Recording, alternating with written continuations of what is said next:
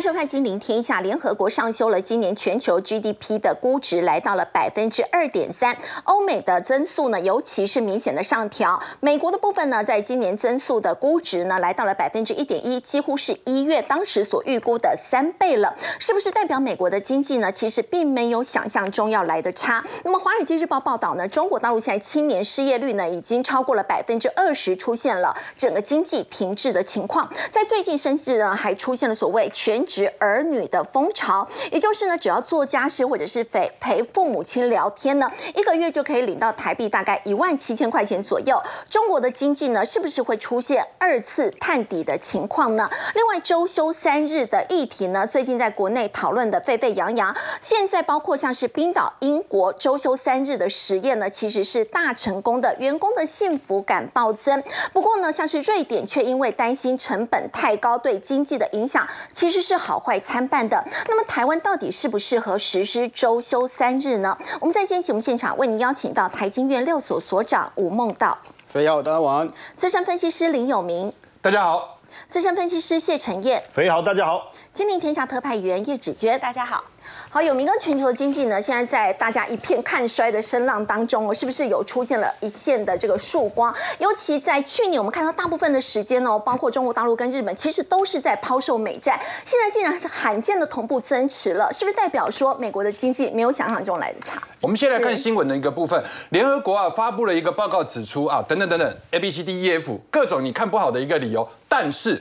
But 这个比较重要，就美国、欧盟跟中国经济的前景有所改善。好，那他们怎么估呢？原先他们估的是一点九。然后呢，在最近的时候调到二点三，那美国的话从零点四上升到一点一，所以刚刚斐仪说将近快三倍。好，然后明年的一个部分的话没调，大概是一趴。欧盟的部分零点七到零点九，中国的部分哎反而有一点在提升呢，四点八到五点三。等下我们来看看其他专家对中国的一个说法哈。然后呢，二零二四年还是原维持原来的四点五。那现在这个叫做联合国的一个呃，目前整个普调。啊，普这个调查的一个结果，那欧盟这边的话，其实也有异曲同工。现在呢，他把今年度的整个美国经济大概成长到一点四，明年大概是一趴。那这个一点四是从原先的零点七上去的，这样就是两倍。好，然后呢，明年的一点七把它降到了一趴。所以现在不管怎么样的话，就告诉各位一件事。今年没有大家想的这么差，那明年呢？因为今年不会这么差，所以明年也没有那么好。那么好。对，所以就代表说这是一个缓步在上升的这样的一个经济体，而不是像大家觉得非常有小剧场的，今年一定要暴跌，然后明年再来一个暴涨，就没有各各位类似那样的一个剧本。那再来，我们来看一下是什么样的数字来支持的，不管是联合国或者是欧盟有这样的一个看法的改变。首先，我们来看一下美国独栋新屋的一个市场。指数哈，这里面把它分成美国很大嘛，所以把它分成东北部、中西部、南部跟西部。那这里面它跟 ISM PMI 是一样的意思哦，就是抓一个五十当龙窟。好，那这里面的南部上升了三点，来到了五十二，所以已经正式站到了龙窟线五十以上。那其他的部分还在波波修。还在慢慢的往上爬，哎，但是状况都有变好，因为至少基本上都是在上升。那美国零售这个就代表非常重要的美国的景气，因为代表民众的消费力。月增的部分的话，最新公布出来是增的零点四。那这里面几个成分，第一个电子商务，第二个医疗保险，第三个的话商业百货。那这里面基本上已经涵盖到所有各位的日常生活。换一个角度来讲，这个就已经不是说因为去年过度的压抑，然后只是猛爆式的一。个需求，它现在已经开始很缓步的平均在各个产业上，所以我想这个稳定的支出确实会让大家觉得美国的经济没有那么差。那前一阵子如果这个消息出来的话，大家会认为糟糕又要通膨了，对不对？CPI 又很高，可是现在大家关心衰退的比重。比关心通膨更高，所以如果美国经济没有那么衰退的话，支持这两个确实，欧盟也好，联合国也好是有往上调哈。那现在我们就讲到另外一个重点，你分析了这么多，对，然后呢，结果你一直在抛美债，那你觉得我今天这样的一个分析是对还不对？因为如果我今天这么看好你美国经济体的话，那我就直接买给你看嘛，对不对？所以现在的包含像中国啊等等，你看哦。美国财政部三月外国对美债的一个持有量增加了多少？七点五兆美金，七点五兆比二月增加了大概两千三百亿的美金。然后这里面的债主包含第一个是日本，日本第二个是中国，都开始在增持。所以我们简单的来讲，之前大家都在抛美债，因为主要第一个美债在跌，因为升息看不到头，所以呢，殖利率一直往上垫，美债一直跌。我今天不卖，明天更低。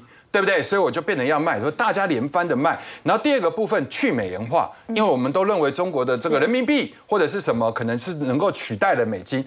好，那前一阵子的抛售潮一旦过了之后，现在去美元化的问题好像暂时休息。然后呢，美国经济状况也变好，所以美国这家公司的债。就变得有一点价值，然后利息也停下来了，价钱的回升，全世界的基金经理人就开始往呃，不管是货币市场里面的美债、国库券等等，那当然日本跟中国这个地方就要去持有它。不过要再请教有明哥，大家觉得很吊诡的是，其实美国民众对于持股的这个意愿是很低，但为什么这个科技股就是跌不下来呢？对，不光是美国人，连台湾人都是啊、所以中国人怕鬼，美国人更怕鬼，尤其是怕这些利空的鬼。所以各位可以去看到哈，我们就有一首诗这样写，他说明年芳草绿，指的就是说，其实景气没有大家想的那么差，但是故人不同看，就是大家的看法其实分歧的很多。各位打开电视来看的话，那个多空差距都非常的明显。是但是海内存知己啊，天涯若比邻，意思就是说，如果在新的阶段，我们不需要去说服所有的人相信景气会好，或者是说服所有的人相信股票会涨，你只要有几个人听得懂就好。意思是这样的意思。那各位你可以去看，以美国来讲，五月十六号小摩这边来提，他就问呢、他说你们认为 S M P 五百、标普五百，好到年底的时候，你们觉得应该是到多少？结果你知道吗？大家认为在三千五的这样的一个比例是最高，高达多少？百分之五十四点七，有一半以上的人都认为会来到了所谓的三千五。那各位，你知道昨天是多少吗？昨天是四一零九。所以换一个角度的话，是还是不是还要再去跌个五百点？跌个五百点是一成多呢。是所以也就是说，其实你看到年底之前，大家是不看好。可是我们的想法是说，哎，你第二季是低点，你应该是逐步往上，到年底应该是要比现在更高才对啊。所以你可知道这个悲观的气氛已经在蔓延。好，那再来的话，他有另外一个问题，他说，如果我问你，你到底现在是喜欢增持还是减持你手中的一个部位？不管是用天来算，或者是用周来算，结果出现持股的意愿居然低到多少？百分之三十。对，所以说整个你再去做普调的一个结果里面，你会发现大部分的人其实今年对股票都是悲观。好，对我们现在来讲另外一个问题，哈，就是说。股票它其实是一个天平的两端，那也就是说，很多不好的事情，但是大家看很悲观，股票不跌，跟很多人大家都看好，但是股票不涨，不涨哪一个比较严重？对，所以我们今天回头来去看纳斯达克，纳斯达克就是在景气下行的阶段里面，股价是不是已经有反映景气，先走在前面？这件是一个问题。当然有很多的人还是认为现在景气没有好，纳斯达克已经走到这么高了，那会不会要补跌？那我想短期来讲的话，确实哈、会有类似这样的可能，但是整体的趋势是缓步往上，这一点是 OK 的。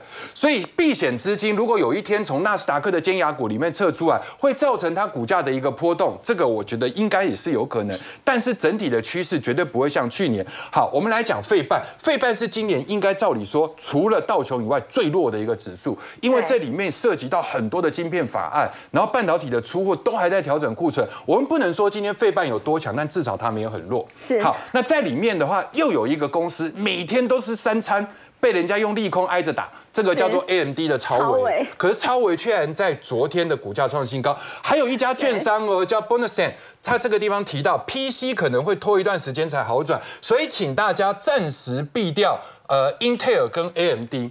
嗯，那各位如果我不把下面的话给你看的话，你会不会觉得讲的很合理？因为很高了嘛，对所以这个地方来讲的话，要避掉很正常啊。但是我跟各位讲，这个已经是最近这一个礼拜里面第三家看坏的。那你知道这一个礼 这一个月里面是怎么走？这一个月的第三家，这一个月是怎么走？这一个月每天都在往上走。所以越看坏，它股价越涨。对呀、所以你今天放大这个时间点，你会觉得他讲的好有道理。可是你再隔一个礼拜之后，如果它还在继续涨的话，今天讲的就没道理。所以我要提醒大家，就是说，所有都是在悲观之中行进。啊，怀疑之中成长，所以这就有最近美国这样的一个状况。不过台股的话，还是要看台积电。我们说到台积电 ADR 话，在先前巴菲特是卖掉了台积电 ADR，不过有四大基金却是在大加码，哎，这怎么回事？对，我们在上两个礼拜的时候还在讨论这个台积电五百块跌破了是不是逃命？为什么这次没影响啊？因为大家突然往好的方面想，是麦格里加了七十三亿，富达投资加了四十亿，然后呢，现在 Coach 的总持股大概是五千四百亿，然后老虎基金大概是一千四百亿，那大家开始已经往好的方面去想事情了，对不对？所以我们简单的帮大家做一个时间序列的评比。二月十四号的时候，波克夏减持台积电八十六趴，造成台积电的一个大跌，大家认为完了，天塌了。巴菲特爷爷不支持我们台湾的，所以溢价空间消失，所以缺口这个地方，很多人说缺口要补，对不对？而且应该要回撤起涨点。这是当时我我相信大家应该有听过这样的说法哈。四月二十七号的时候，台积电回到了三合一的支撑，那个就所谓的年线、半年线跟缺口。四百八十九到那里的时候，大家认为五百块，五百块已经跌破了，糟糕了，好天要塌了。但是事后的证明，它这个地方从原先你看起来的 M M 的情况很好玩哦，勾起来就变 W。所以 M 跟 W 其实就是在一线之隔，就看你怎么想。好，然后呢，现在大家已经淡化这样的冲击，但是我还是要跟各位讲。风跟谷只是贪婪跟恐惧。这两天台积电一涨上去，是很多很多的神话故事又会出来，就像跌的时候鬼故事会出来一样。但是我要跟各位讲，今年的台积电在第二季，它就是一个缓步的牛，所以它没有什么可以大涨大，直接一直呃无法无天的这样上去，不可能。所以它在缓步的过程中，区间的上缘建议大家不要追，区间的下缘不要看淡。这是我对今年包含指数。或者是包含台积电，我自己的一个看法。好，刚刚有明哥带我们看到的是台积电走势，还有包括呢，现在全球的经济虽然大家正看得很不好，不过从美国的一个部分呢，现在美债呢，包括中国大陆跟日本呢，都已经开始在增持美债的情况来看的话，是不是这个经济没有大家想象中那么差呢？不过我们刚刚看了美国，现在来关心中国大陆，要请教陈燕哦。美国经济数据已经透露出了一丝的曙光了，反倒是中国在这一次他们所公布四月份三头马车，没有想到这个数据是低于预期，感觉上这个经济。复苏好像出现了比较停滞的情况。对，因为从解封之后，大家都非常关注整个经济复苏的力道。其实有很多人抱持着啊相当乐观的一个期待哦。但是我们在讲三驾马车，包括出口、呃投资跟消费这个部分，当然我们持续在关注它的数字。但四月份，当然大家都有一些预期。我相信所有的预期都是 based on 它整体的一个经济状况给出的一个数字。如果你比预期来的差，大家就会去思考说，那我们错估了什么？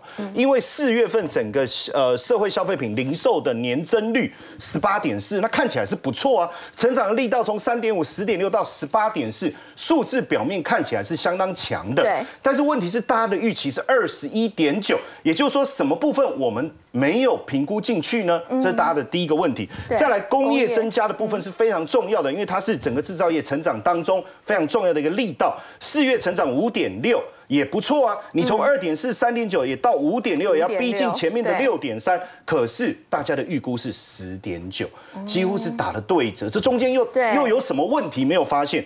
再来是固定资产的投资的部分，因为固定资产的投资的增加，代表大家对未来有呃有信心，对不对？那四月是增加四点七，这个数字不止比预期五点七来的差，甚至比前面五点五、五点一，甚至是逐季的往下，呃逐月的往下。这个就让人家有点担忧了，尤其是在失业率的一个部分哦，因为呢，整体的失业率就是十六岁以上叫整体的失业率，目前看起来有和缓的迹象。嗯，可是呢，我们特别去关注的是十六到二十四岁，也就是年轻人的一个失业状况，因为它代表整个呃基础的呃产业发展的一个情形嘛。目前失业率是高达二十点四，看起来没有放缓。之前大家说呃将近十七趴，超过十七趴，现在已经超过两成了，就基本上。没有放缓的迹象哦，甚至《华尔街日报》还访问一个年轻人，我觉得这可能更接地气的去讨论这件事情。他说月薪不到三千块，那三千块我就在想，哎，是人民币没错嘛？那只有一万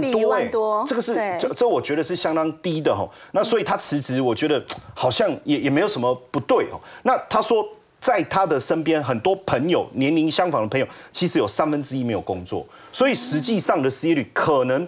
比这个失业率调查来的更高，来的更高。所以你看，兰姆拉就野村证券哦，他就说中国四月经济数据低于预期哦。如果有预期，代表经济复苏的力道看起来能够延续。可是目前看起来是有些停滞哦。那地缘政治的问题，还有大家对于消费的信心，好像还不能有效的提振，而经济螺旋下降，我们担心的是不断的往下滑，因为你经济复苏没不够力，然后你消费力又不够，那整个往下，包括经济活动。青年失业率的问题，还有通缩的问题，以及市场利率问题、人民币走贬的问题，野村是直接把它点名出来了哈。对，而且我们也去特别去帮各位整理了一下二零，看一下这二零二二年的主要。城市人口的一的增量，为什么要调查这个数字？因为过去我们讲北上广深哦，所有的年轻人都会往一线城市移动，为了要找工作哦。北京叫帝都，上海叫魔都哦，深圳叫前都。那基本上照道理应该要往那个地方挤，那几个城市挤，对不对？嗯。可是很吓人的是，上海既然移人口哦集体减少，这几几乎是集体减少。然后上海减少了多少？十三点五四万。对。哎，魔都哎，你怎么走了？然后帝都也少了多少？四点三万。然后连前都啊。也少了快两万，对，而且深圳这是首次的下滑，所以一线城市过去带动经济 GDP 成长的思维，是不是已经走到了尽头？这个是我们担心的。尤其陈业，哎，年轻人找不到工作，他们现在索性就不找工作，我直接服务自己的父母，当起了全职职对，实际上，因为呃，当然就习近平来讲，二零二一年底他就宣称，呃，中国是没有穷人的哈，所以你没有办法在网络上搜寻到贫穷啊。贫呃穷人这些相关的字眼的一个资料，但是最近有一个直播主哦，叫护城风哦，他就呃拍了一个老人，就是说拿他的养老金哦，然后一百零七块，你知道这一百零七块就是他整个月的养老一人民币哦，整个月那不是四五百块而已嘛，对，也就是说他一个月就这五百块，然后去拍说他拿这五百块可以买什么。好，这这个其实也没什么，就关心这样。结果这个影片很快就被删除，为什么？因为说，哎，煽动这个什么什么呃呃民众的情绪啊，还有不尊重这个老年人呐。它里面有一些歌词啊，就是挑动了他们当局的敏感。那当然，因为现在的年轻人其实对整个环境非常不满。我到底算个什么东西？阳光开朗孔乙己，阳光开朗孔乙己。你开着蓝宝金，我好像走音哦。却笑我不够努力哦。他说：“虽然我每天都洗脸，但口袋比脸还干净。你问我幸不幸福？我只想脏话骂你了哦。读书是为了中华崛起，而不是去送外卖快递哦。阳光开朗孔一起，阳光开朗孔一起。好，这首歌因为这样被禁了。不是因为我唱太难听，是因为这首歌词是把所有年轻人的心声给唱出来了，真的被封了。”就就封禁哦，就封了哈。那他的社群账号也被删除，为什么？你这首歌的内容是有问题的嘛？为什么？因为理论上中国是没有穷人的，而我们。没有贫贫困这件事，那你怎么会唱这首歌来怎么会说口袋比脸还干净？对，你这口袋每天洗脸哦，口袋比，而且读书既然是为了去送外卖快递，这个是不对的。可是实际上，我我们也在看哈，你说呃，不管在任何地方都想要到银行去工作，算是一个金饭碗。但是你看陆家嘴哦，这个是金融重镇。哦，浦发银行为什么它大减薪？原本每个月是八点九万台币的薪资，好减薪没关系，供体时间一层、两层、三层、四层、五层、六层，数到七层降薪了。请问一下，员工可以接受吗？哦，然后呢？领十十十块钱的，我现在只能拿三块。对，然后呢，一堆抗议的人潮。可是银行出来讲说，没有那个不是他们的问题哦，那个是跟别的什么外包公司叭叭讲一堆。可是上面明明牌子上面就是员工就举着一个罢工的一个牌子哦。那你看他第一季实现收入确实是。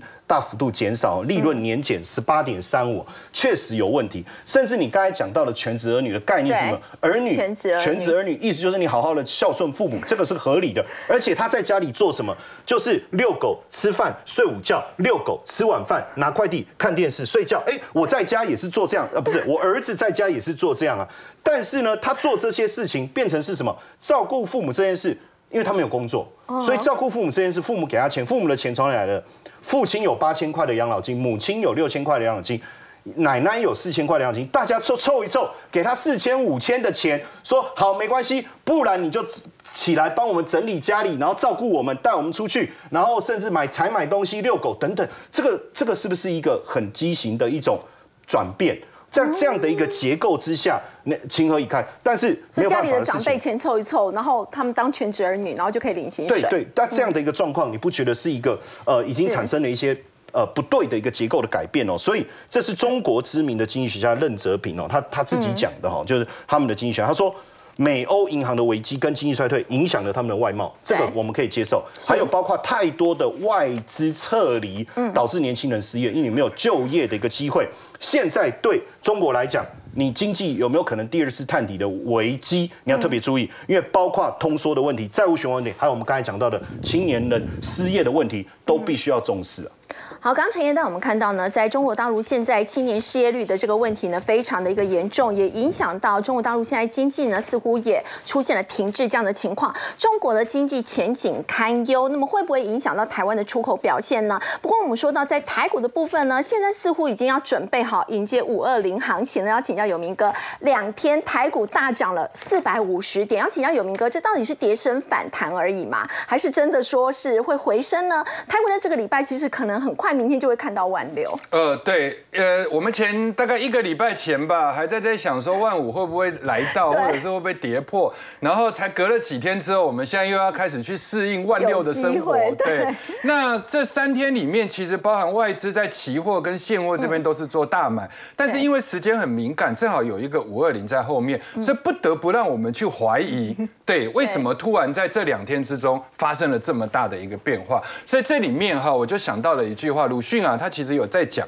他说什么叫悲剧，什么叫喜剧？他说悲剧啊是把有价值的东西毁灭给人家看，然后喜剧是把没有价值的东西撕破给人家看。言下之意就是说，悲跟喜啊，基本上都是你们看到的表象，真正的价值才是它的底蕴。换一个角度来讲，台股真正的价值在哪里？三天前跟三天后会有变化吗？不会。嗯，但是人心在变，所以。三天前我们认为是悲剧的东西，其实没那么悲。但是现在要提醒大家，你指数我们最近又开始在讨论万六的同时，会不会在这个时间点上，它也没有那么喜剧？所以，如果以上市的指数来讲，我们只能做一个比较中庸的看法。第一个，你缺口就是在这个位置，所以来到缺口的地方，请各位啊，这个哀矜勿喜啊，也不要太悲伤。但是这个地方呢，就不用太过于担心。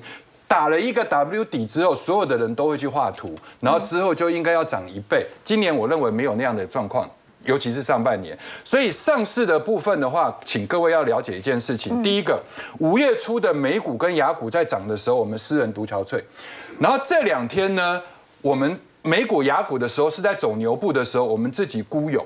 所以这个都不是正常。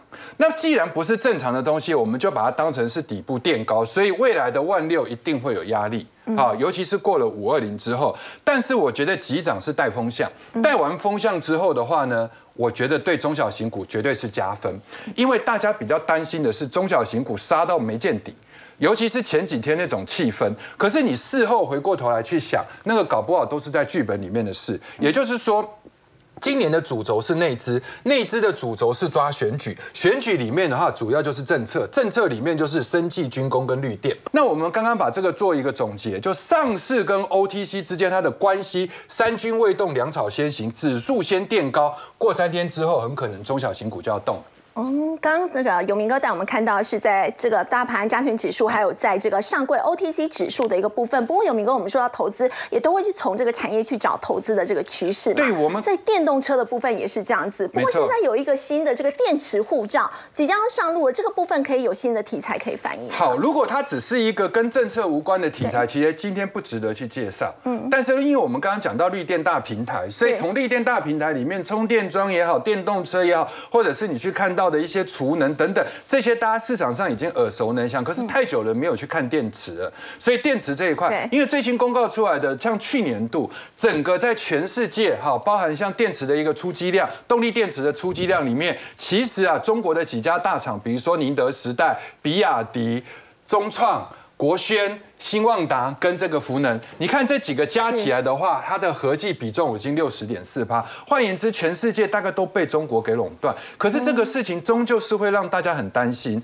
所以呢，包含像美国的这个通膨消减法案 IRA 里面，它就有特别提到，从明今年开始哦，就是说，如果你今天要拿到我的一个这个补助的话，你必须要有多少的比重？比如说，你要跟我的贸易自由伙伴里面去采购至少百分之四十，在美国生产的一个电池比重要百分之。五十到了二零二七年要到百分之八十，这个意味着就是我们现在希望能够把中国这个很重要的脐带给切掉，不然如果有一天它卡脖子的话，我们全世界的车子都没有电池了。那再来的话，以泰国来讲的话，他们因为泰国是所谓东方底特律嘛，就是他们就是汽车重镇。对。那在这样的一个部分里面，他们也推了两百四十亿泰铢的一个这个生产补助。那泰铢跟台币比的话，你就乘以零点九一就对了。好，然后呢，泰国境内里面的电池芯等等的话，关税减免百分之九十，然后消费税从八趴降到一趴。那我们要跟各位讲，刚刚斐有特别提到什么叫电池护照？电池护照不是一个选配，是一个必备。也就是现在的电池护照里面是强制执行，就是你欧盟已经要推了，未来的话都是把里面所谓的历史啊、化学啊、技术啊、碳足迹啊，这个全部都要公告。二零二六年之后还要再去推广。是对。那接下来的话，我想在选股方面来讲。然后我们就要提醒大家，电池的股票其实我们会比较着重在几个转机。第一个部分的话，像利凯这家公司已经亏了太多年，但是呢，因为它收购了 A 一二三这样的一个专利之后，它总共的专利权有一百二十八项，但它现在也不去做，因为它以前到现在只累积了大概一点七万吨的磷酸锂铁，可是它现在跟以色列的公司 ICL 一签就是签三万。千三万吨，所以他是用授权的方式，我觉得这对他来讲是好事。以后他就拿授权金，就跟我们看到的 NRE 的那些 IC 设计是一样的意思。那长源哥因为季报很好，但是他现在已经转型到什么？半导体业，它不是专攻你所谓的电动车，所以这两家公司因为长时间都没有被大家所青睐，但是我觉得股价因为低基期的一个关系，可以值得留意。好，刚刚有明哥带我们看到是电动车电池呢，现在已经有新的题材跟转机了。不过我们说到这个美国的债务协商，是不是也会出现转机呢？在这一次美国总统拜登跟众议院议长的麦卡锡的一个部分呢，二次谈判之后，两个人还是没有达成共识。不过麦卡锡呢，他已经有说了，他说双方虽然是有分歧哦。请教吴所长，他说可能在周末之前啦，还是有机会可以达成协议的。那么你认为说最坏的这个情况会对这个股市的部分造成怎么样的一个冲击呢？目前整个来看，是不是到最后还是可以顺利解决？是我我想基本上应该这样讲哈，六月是一个选项嘛。嗯。好，那为什么六月是一个选项？是因为看起来。哦，这个共执政的这个民主党，哦，他有这一些，我觉得有一些选票的压力在。对，好，那当然六月是个选项，七月也可能是个选项，八月也可能是个选项，有可能拖到七八月。当然，我我我觉得目前看起来两党都有一些，哦我应该说都有一些压力啦。哦，因为特别是当如果今天假设比较往不好的方向协商破裂情况走的话，我觉得是有一些可能性。我们当然先来看一下，我说现在市场为什么会很担心这个美债这样一个违约的一个状况？当然也是最近你也发现到哦，那几乎每天新闻翻出来，对，美国那个财政部长耶伦，哦，耶伦老奶奶每次都给你一出来恐吓啊，哦，他最近恐吓的次数而且那个频率很高，很高的时候，市场就会担忧，哎，是不是如果今天假设这破裂的时候，真的造成美国的这一些美债违约的时候，那我想这个对市场的冲击一定非常的大。我想这个冲击怎么样，我们不用多讲了，好，包括美国那个国会预算局，他们自己也讲，好，最最大也许可能真的违约拉长的时候，它搞不好造成什么？八百多万人失业啊，对啊，甚至造成什么 GDP 可能掉了六 percent 啊。Anyway，好，我说这个其实大都是他出来在讲这些话的时候，他希望民众去留意到这件事情。那所以因为这样子，所以市场会当然就会担心嘛，这个有没有可能成真？所以我们来看一下，为什么说市场会担心？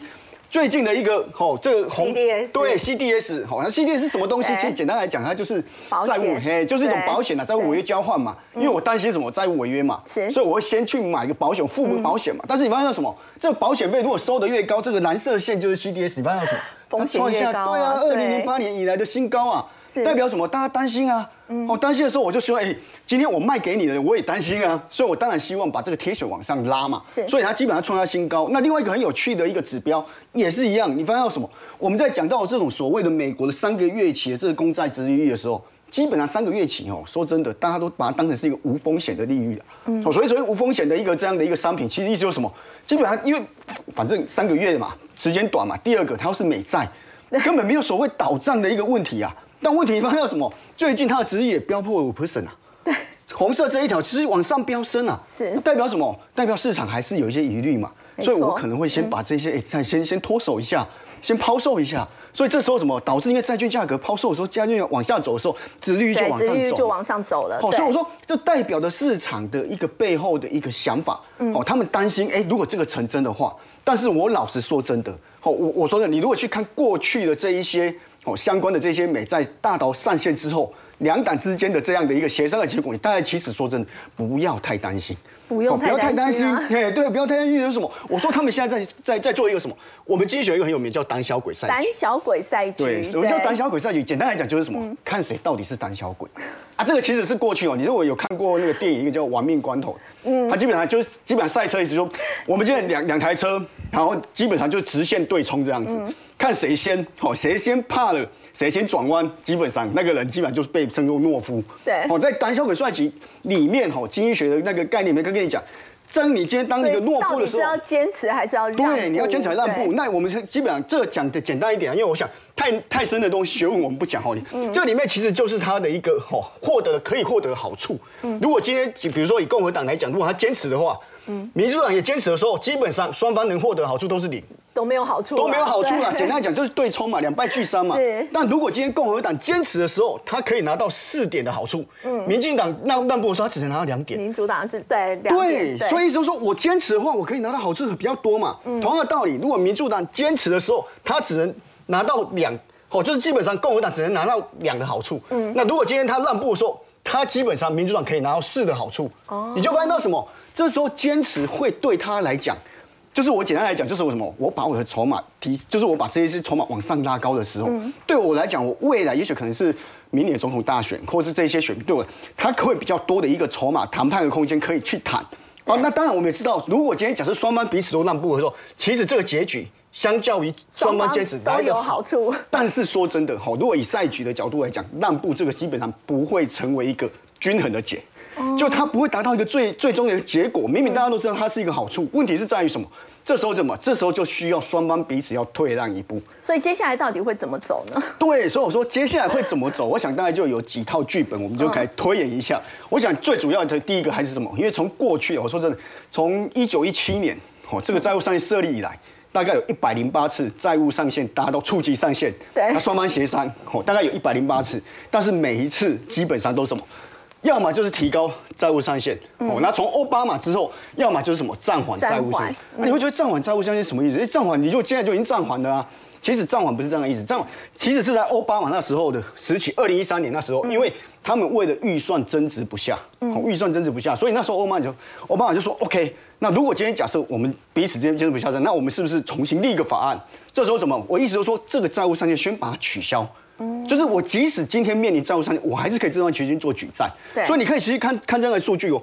绿色的这一条线是它的债务上限，是。那黄色的这一条线是实际的美国国债。国债。你发现之前哦，这条黄色都在绿色线以下，就代表它顶多只能触及到这个债务上限，不能再超过。是。但是你发现从二零一三年之后，从二零一三年后，这个黄色线就可以超过。对。对，这个就是暂缓的意思，就是我们现在先不要把债务上限这个东西。哦，就可以等于说把它拿到旁边，你还是可以举债。对。但是当你今天你其实举债，但是还是要你这一些相关你现在需要的东西，它还是有一些规范在的。哦。但至少看起来你可以举债，哦，而且看起来也可以去支应你的这些相关的一些可能公务的支出，还有一些相关的支出。所以我说，基本上我觉得最后基本上协商取得共识是最大的可能性目前看起来，目前三套剧本的话，它的可能性是最高。对，我觉得取得共识是最高的，而且从过去的历史资料说，真的，你真的不取得，上次就像我们刚刚讲的，真的美债真的违约的时候，我还要重检。过去的确是有短暂关门过。一九七六年来大概有二十二次，那中间大概最短一天，最长三十五天。三十五天。对，这个就是川普时候那时候的三十五天最长。但我说三十五天也大概就一个多月。对。那时候其实我说真的，很多公务员都走上街头，嗯，大概有八十万的那个。但你老实说真的，为什么我说？政府短暂根本是有可能的，是因为什么？其实说真的啦，现在的那个执政的民主党，他手头还有一些筹码。嗯，他其实我我今天还是什么？我我们开我们开玩笑讲，他可以去卖他，其实他手头有很多基金可以赎回。他其实不是真的没有现金，而且他现金我去查了一下，他政府的这个 TGA 啊，政府的那个现金余额，目前大概还有一千五百多亿美元。不像叶伦讲的那么真的那么危急啦。不过 anyway 啦，我想这个都是双方的一些谈判的过程。那当然最重要是什么？他如果真的假设真的不行的话，他可以援引这个，现在也在讨论中。但会不会真的做？说真的，市场看法是认为不会走，不希望走到宪法定不会走到这一步。那这简单来讲就是什么？美国公债有消息不容置疑，这是写在法条里面的啊。这句话是背后什么意思？意思就是什么？拜登可以不鸟国会，我就直接举债，我就不管你的。对，因为什么？因为他就宪法就告诉你，这个公债基本上就是不容置疑。对，我就可以去发债去做那个。好，当然不希望走到这一步，是因为如果他这开了这个先例之后，哇，那之后任何的国会基本上国会的监督的那样的一个，我我觉得那个权力可能就会被大幅弱化。而且说真的，如果他真的走到这一步的话，我猜啦，国会一定会提出是一些司法诉讼，那会旷日费时啦，但会拖得很久。如果三套剧本的话，所长刚刚认为取得共识，当然这目前来看的话，机会是最高。但如果真的真的是有短暂关门的情况的话，会冲击到整个金融市场。是，那当然过去我就讲了，因为关门其实对市场影响比较大嘛。如果今天大家其实还在谈、还在还在吵的时候，市场说的反应不是那么大。那我们说，我们就来看一下，哦，这过去有券券商报告，其实它是统计了，在十八次关门里面呢，他跟你讲，哎，其实怎么样？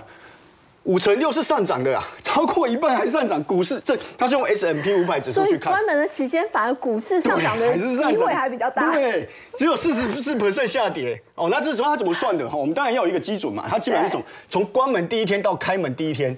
OK，好，所以我说他确实去统计这个数据，我觉得很有趣，而且你去看一下哦，平均的涨跌幅，我说哎，也不过才负零点三九，连跌不到一步，对啊，跌不到一趴，对啊，而且最大的跌幅也不过四点四二嘛，对啊，然后呢，最大的涨幅还有二点七啊，对，所以我一直说平均下来看起来，我说真的，市场还真的不太说很担心，目前看股市还不太担心这个债务上限，因为他们都知道。因为市场知道什么，他们最后还是会彼此达成共识，真的，要么就是提高债务上限，要么就是暂缓债务上限的实施。所以债务上限的问题的话，所长认为说到最后啊，应该还是可以顺利解决。就算是有中间短暂的这个可能关门的情况，其实对金融市场造成的冲击也都是相当有限。是的，没错。好，我们先休息一下，稍后要来看的是保健食品大厂绿茵呢，从新贵转上柜了，到底表现如何呢？我们先休息一下，稍后来了解。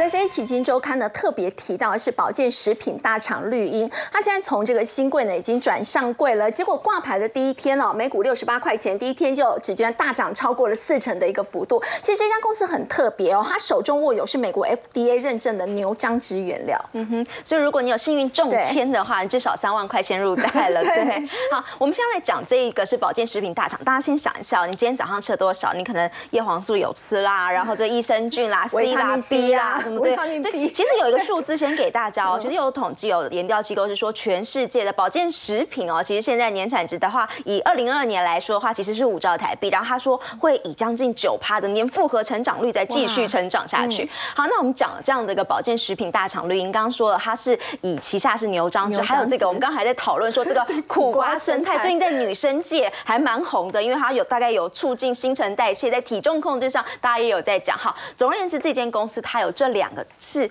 原料，找保健食品的原料，然后他拿到了是呃全台湾唯一拿到了美国 FDA 的一个认证，所以也因此这些这家的保健食保健食品的原料厂，我们看到它的近期的呃营运表现，它去呃应该说连续三年都是 EPS 就是。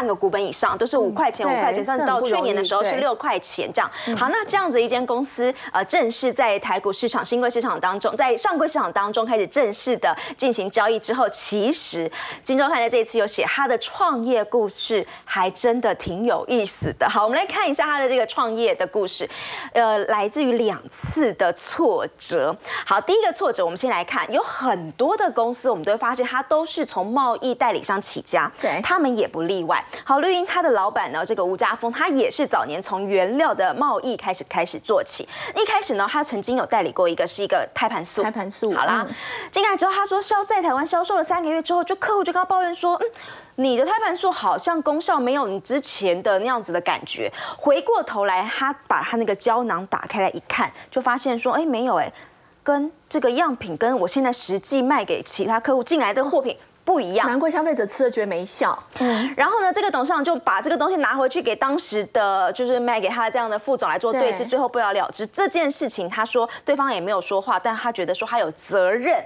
要把他所代理进来销售出去的这些胎盘素再收回来，所以他那时候几乎赔光了他所有的积蓄。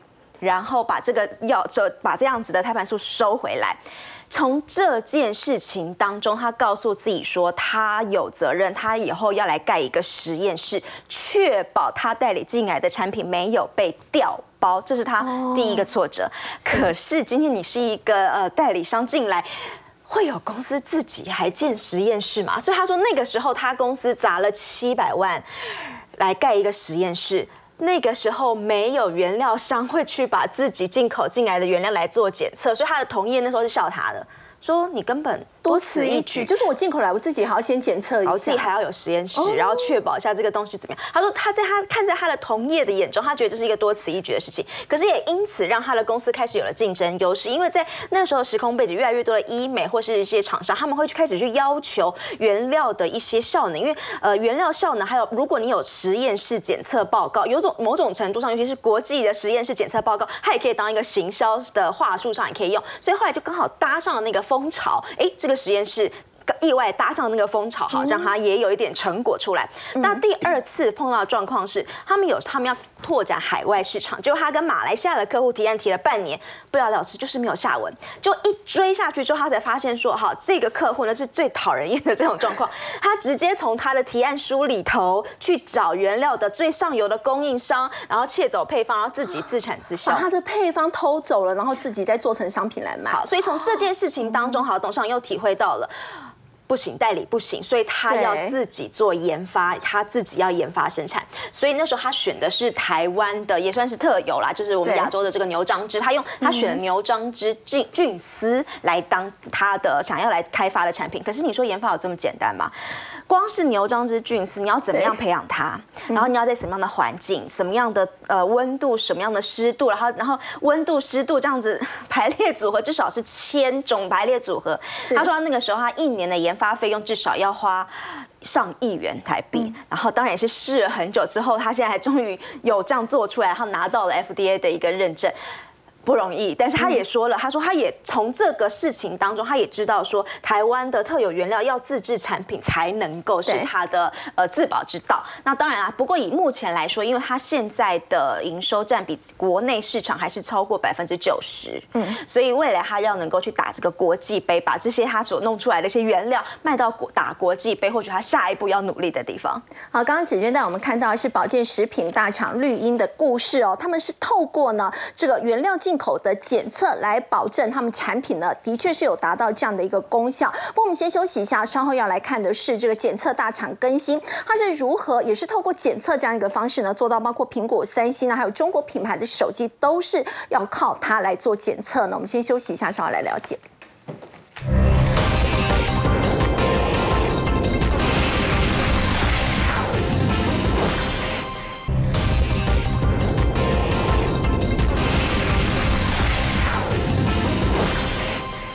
智慧手机市场呢非常的清淡，包括中国大陆的智慧手机的市场的成长呢也是不如以往了。不过要请教陈燕，我们说到呢，手机大厂他们其实在开发的期间还是会有检测这样的需求。对，所以虽然说整个电呃手机整个产业看起来销售的状况是呃相当的弱哦，相当弱，但是这个更新它是做检测的，它的股价却表现相对的一个强劲。很多人不理解为什么，因为你看它整体的一个状况。并不是跌升的一个反弹，而是持续稳健的一个上攻，近期也都能够维持一个比较坚挺的一个走势。我们去看它第一季的一个财报，发现它的毛利率高达五十四点六七，而且过去过去几六个季度哈，你看它毛利率都能在五十以上，甚至它的盈利率啊，竟然能够高达百分之四十，这个在上市柜当中是排第二十四哈，在电子科技排第五，这么高的盈利率对。代表说扣除了这个呃产品的一个成本跟管理营运以后，那剩下就是缴税的问题而已哦。除非你有业外的问题，要不然基本上这样的一个获利能力、财财务结构排第五很不容易，是很强的哦。那当然就讲检测哦，检测就刚才你刚才提到啊，手机它不是看你手机销售几只哦，所以如果你只有出一款手机，像 iPhone，对他们来讲就没有什么生意可以做。那如可是呢，后来因为包括三星。包括这个小米啊、OPPO 啊这些，不是都串出来吗？对，大家大量的推各种手机的款式，每一个款式都要送检测。就以三 G 来讲，检测一只手机大概可以收到七百多万哦，因为它有一百多项要检验，那也有检验时数，全部要融入计算。那到四 G 的手机，现在基本上都四 G 手机哦，检测一只一款手机哦，就要一千万了，就要一千万了。那现在更不用讲了，不止手机，你电磁波所有跟电磁波有关的，你包括平板，你包括这个呃，我们所谓的这个耳机，哦，还有手表，全部都要，甚至你到他的实验室还会看到一台 B N W 车子在那个地方。为什么 B N W 要做做检测？因为现在里面有太多的电子设备，有没有可能因为电磁波的干扰导致油门跟刹车两个电脑误判？曾经发生过，所以也要送检测，所以他的生意就非常非常好。一开始是在铁皮屋哦。三十万创业，既然就在二十平的地下室，他们就开始做生意。那因为电子检测这个，呃，美国实验室开放出来以后，他们取得认证啊，而且不止美国，连欧洲都拿得到。所以对所有的业者来讲，我只要通过更新的检测，我这个东西，我就这个产品，我就可以卖到全世界了。哦，我就通过了全世界的一个认证哦，所以它的检测能力非常强，一直高居这个市占率第一名哦。当然，大家在讲说他们两个啊，一个是呃更新的董事长黄文亮，另外一个是副副副董事长王新天。王新天，他们说一个有谋略，一个能够裁断，很像唐朝的庞玄林跟杜如晦哦，这个搭配的是非常非常好。当然，我觉得更重要的事情是因为检测的部分的需求越来越高哦，所以他们的实验室就越来越大。一开始还在户外。哦，冬天要穿棉袄，夏天呃汗如雨下。但是以他们这个强大的检测能力哦，你看连续几年，包括苹果、三星、华为、OPPO 都是他的客户。这个也为什么在这个电子产业看起来是衰退的情况下，他们能够占有一席之地。好，刚陈院长我们看到是更新的故事哦。这个在从事呢，这个科技业的确是压力非常的大。那么当然，大家呢很多的上班族也会说，如果可以周休三日就好了。他们到底适不适合周休三日呢？我们先休息一下，稍后来关心。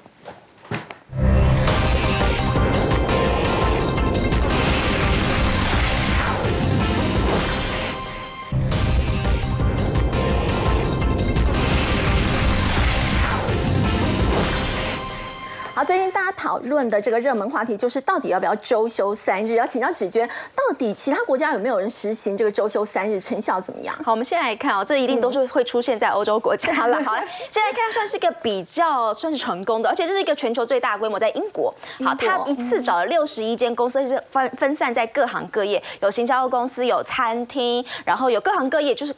参与数很多的这样的一个实验，好做了半年下来之后呢，结果就是其实有百分之九十二是公司公司本身哦，公司本身不是劳工，劳工当然很开心啊，公司本身乐意说他们会继续维持这样一个礼拜工作四天，也就是周休三日这样的个一个措施，然后有十八间说他们最后会永久实施下去，成效很好，成效其实是好的，只有三间是中途喊卡。好，那。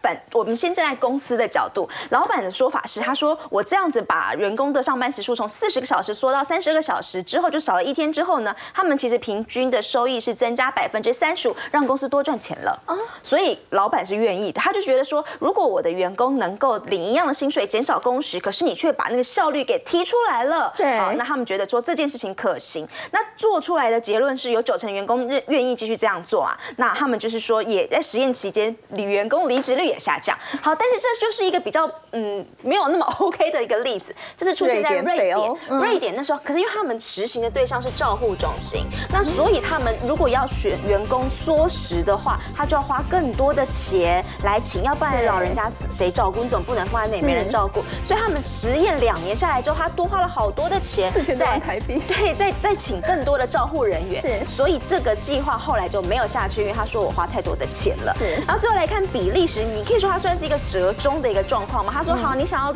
周休三日，对不对？可以，但是你总时数不能变。所以我总时数不变的情况之下，把这个时数压在上的上班的那四天就工时很长。对，所以你可能在那。